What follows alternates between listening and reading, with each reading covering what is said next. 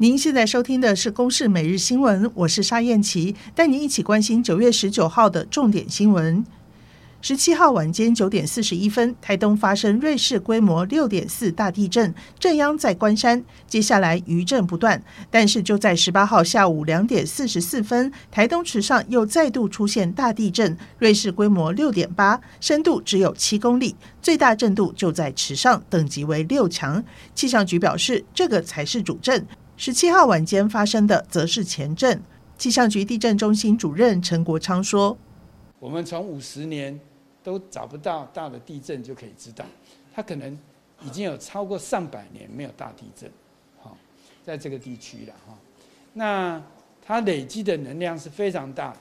昨天池上六点八强震是今年最大震，正值金针花季期间。强震过后，六十担山和赤科山。”也因为大量落石崩塌，交通受阻，好几百名游客受困在山上，警消人员连夜救援。今天天亮之后，各单位持续抢通连外道路。根据中央灾害应变中心的统计，这起强震截至今天早上六点钟为止，全台一共造成一人死亡，一百四十六人受伤。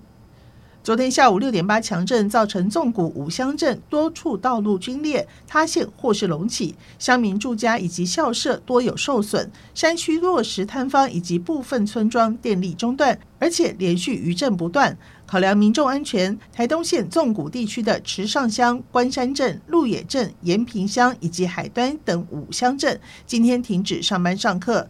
花莲县富里乡、卓溪乡、玉里镇今天停止上班上课。而昨天的主震也为铁路运输带来巨大的影响。台铁花莲至台东段因为多处路裂受损，目前停驶；高铁则全线恢复正常。